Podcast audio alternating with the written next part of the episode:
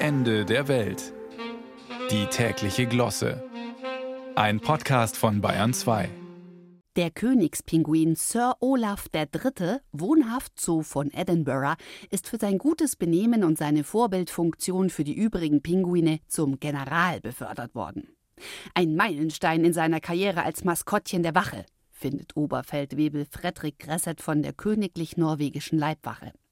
Die Norweger haben, warum auch immer, seit den 70ern die Patenschaft für jeweils einen Königspinguin in Edinburgh, der immer Olaf heißt wie ihr König, also von den Norwegern.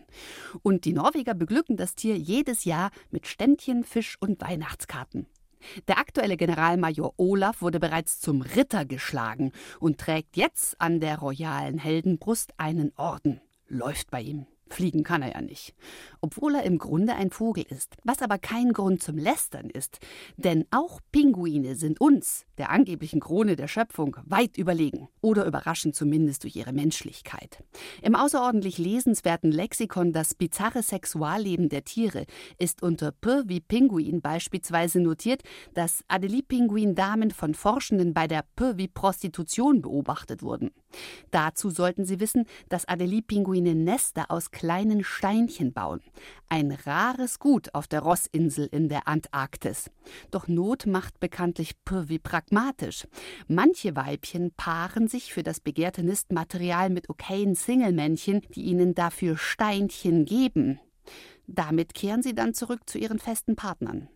Apropos Prostitution. Die Puffotter, eine afrikanische Giftschlange, hängt mitunter wochenlang im Hinterhalt herum was gefährlich werden kann für sie. Um das Prädationsrisiko für sich zu minimieren, passt die Otter sich darum nicht nur optisch ihre Umgebung an, sondern auch olfaktorisch. Die Biologin Ashadi K. Miller hat 2015 beobachtet, dass sogar die feinsten Spürnasen von Hunden, Mangusten und Erdmännchen die Puffotter selbst dann nicht riechen können, wenn sie darüber stolpern.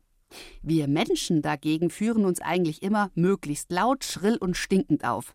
Sei es mit frisierten Prollkarren auf der Prachtstraße, wie die Axt im Walde im Ferienhaus, das wir via Airbnb gemietet haben, oder beim ausgedehnten Posing an Instagram-Spots, wo wir nebenbei den Landkreis mit einem Parfum einnebeln, gegen das die Analdrüse eines Skunks wie frische Wäsche anstinkt.